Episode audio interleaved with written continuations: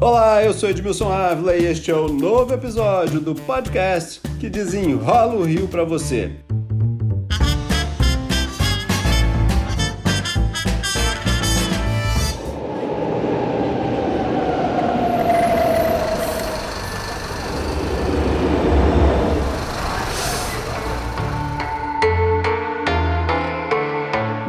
Novidade que o Rio de Janeiro enfrenta uma grave crise nos transportes públicos.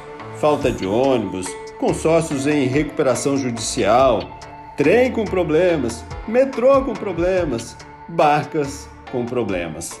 Para desenrolar este grande problema, o meu convidado é o professor do Programa de Engenharia de Transportes da COP UFRJ, Ronaldo Balaciano, a quem eu já agradeço pela participação. Muito obrigado, professor. Oi, Edmilson. Eu que agradeço. Sempre bom participar aí do teu podcast. Obrigado. Vamos começar a desenrolar esse assunto. Vamos começar pelos ônibus que desapareceram. É, a gente tem uma, uma grande dificuldade hoje, passageiro ficar horas esperando ônibus que desapareceram, e aí vira aquela discussão. As empresas dizem: não tem passageiro, estou ruim das pernas aqui, e os, e os passageiros estão lá aguardando o ônibus. A gente vive num momento é, muito grave de transportes, né? O momento, eu acho que não só aqui para nós do Rio de Janeiro, mas no Brasil todo e no mundo, é um problema muito especial, né? que é exatamente o que é essa pandemia que nós estamos enfrentando.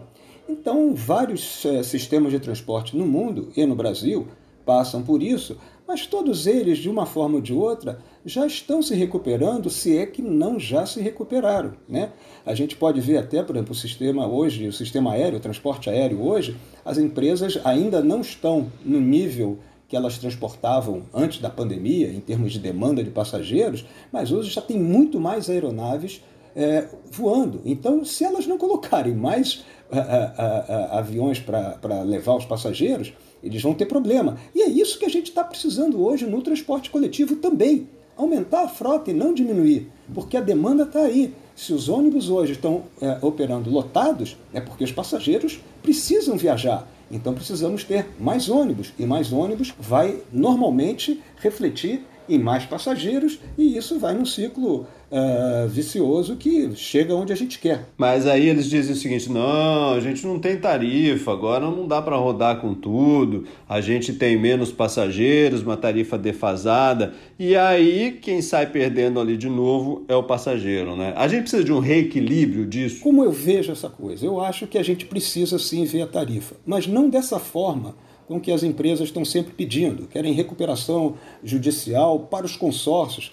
Na minha visão, eu quero estar certo, posso até estar errado, é, esses consórcios na prática não existem, porque são empresas dentro de um mesmo consórcio que competem uma com a outra. Então, como é que eu vou estabelecer uma recuperação judicial, calcular nova tarifa, se eu não tenho esses dados é, empresa por empresa? Né? Então, é muito complicado. Uh, veja só, quer dizer, as informações, para eu mexer na tarifa, eu tenho que ter, principalmente, todos os dados, tanto de custos né, quanto de passageiros que eu transporto. Então, repara, hoje em dia as planilhas de custos não atualizaram os fatores técnicos. O que são esses fatores técnicos? Por exemplo, para todo mundo entender, todo mundo que tem carro sabe que tem que trocar pneu. Ele sabe é, com quantos quilômetros você troca pneu. Na planilha de custo, que existe hoje, essa troca de pneu é dada num parâmetro muito antigo, quando o pneu acabava às vezes em dois, três dias. Estou exagerando um pouquinho, mas é isso. Hoje em dia, os pneus duram muito mais, a tecnologia melhorou. Então, eu tenho também que consertar essa planilha de custo até para dizer qual seria a tarifa justa para essas empresas que estão aí enfrentando esse problema. A prefeitura diz agora o seguinte: olha, eu vou fazer uma licitação da bilhetagem, eu preciso ter esse controle e nós vamos mudar a forma de remuneração. Não vai ser mais da forma como que é atualmente, mas a gente vai ser aqui por quilômetro rodado. A gente vai remunerar o consórcio, as empresas, de acordo com o que ela rodou. Se ela rodou, ela recebe, se ela não rodou, não recebe. Você acha que este é o caminho? Esse pode ser um caminho, mas uma série de outros fatores também precisam ser é, incluídos nesse modelo. Quer dizer, eu preciso saber exatamente qual é o padrão da frota. Que tipo de ônibus eu estou operando? Eu estou operando um ônibus mais moderno?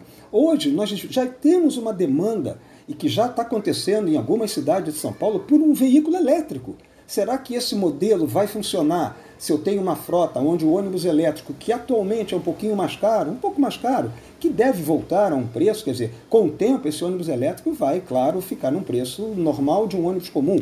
Mas hoje ele é mais caro, é uma tecnologia nova, certo? Então, como é que esse modelo é, analisa esses aspectos, né? Como é que esses ônibus hoje vão operar? Que tipo de ônibus, né? E com tipo de vias, porque um ônibus numa via esburacada, ele tem um custo. Um ônibus numa via que esteja muito bem, com uma boa manutenção, ele tem outro custo.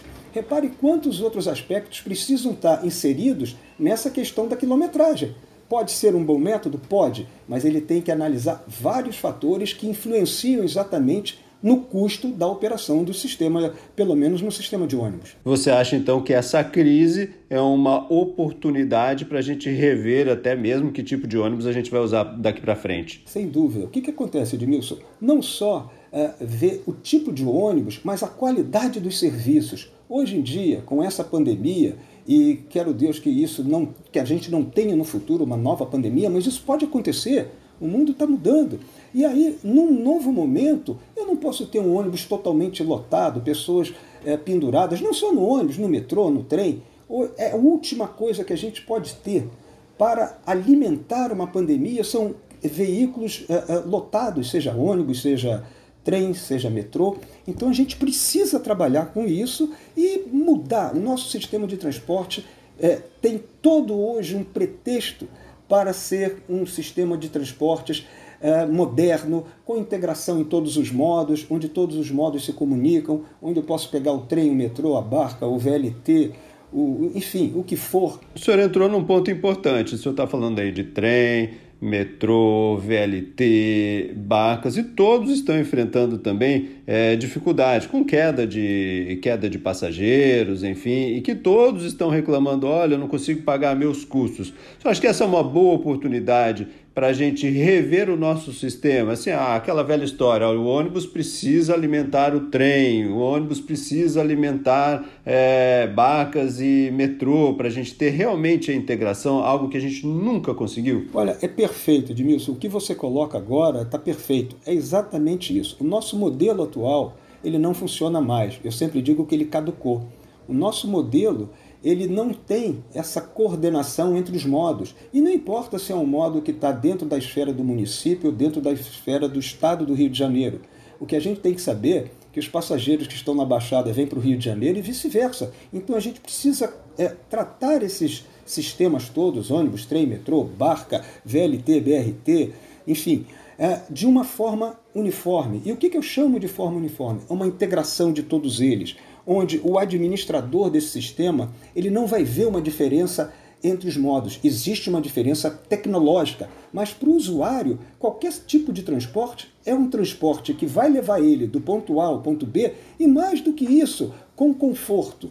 Um vai de metrô, o outro vai de trem. E preço justo, né? Exatamente. Essa questão do custo, ela pode ser muito mais facilmente determinada se eu tiver essa integração porque um sistema pode compensar o outro. E com isso a gente tem uma distribuição desses recursos da tarifa de forma até igualitária entre qualquer modo de transporte, até porque cada um tem um custo completamente diferente. O custo do metrô é um, o custo do ônibus é outro, o custo do, do trem é outro. Quando eu vejo todos esses sistemas de uma forma única, atendendo à comunidade do Rio de Janeiro, a minha facilidade aumenta. Agora, para isso, uh, eu tenho que ter exatamente município e Estado operando de forma coesa, tanto Secretaria de, de Transporte do município quanto do Estado, como uma coisa única em termos de de controle, de acompanhamento da, da operação de cada um desses sistemas. O que o senhor está dizendo é que enquanto não tiver uma coordenação metropolitana, a gente não terá uma solução para isso. Né? Enquanto ficar só a capital decidindo dela e os outros municípios, cada um decidindo o seu estado, decidindo, tomando as suas decisões,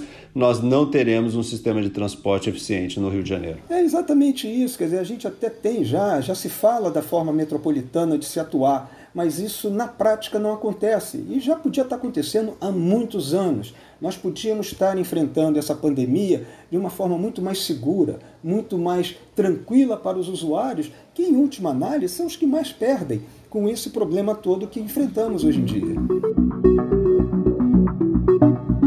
a situação vem se agravando. O senhor acha que a gente está perto aí é, de, de realmente um colapso? De, o que, que o senhor enxerga para o futuro? E futuro próximo? Eu, sinceramente, eu, eu vejo, eu, eu, sempre vejo as coisas de, um, de uma forma otimista.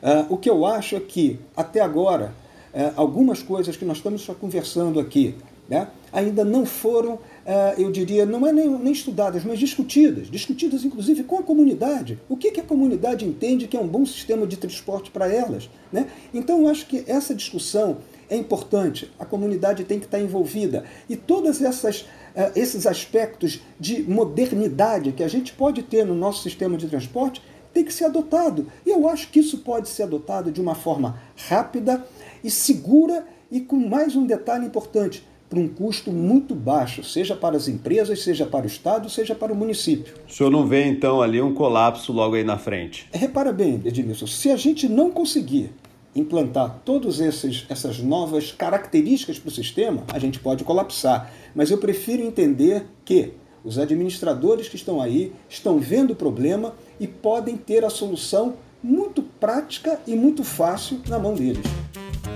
Ronaldo Balaciano, professor do Programa de Engenharia de Transportes da COP UFRJ, muito obrigado pelas explicações aqui. Eu que agradeço e até a próxima. Conte comigo.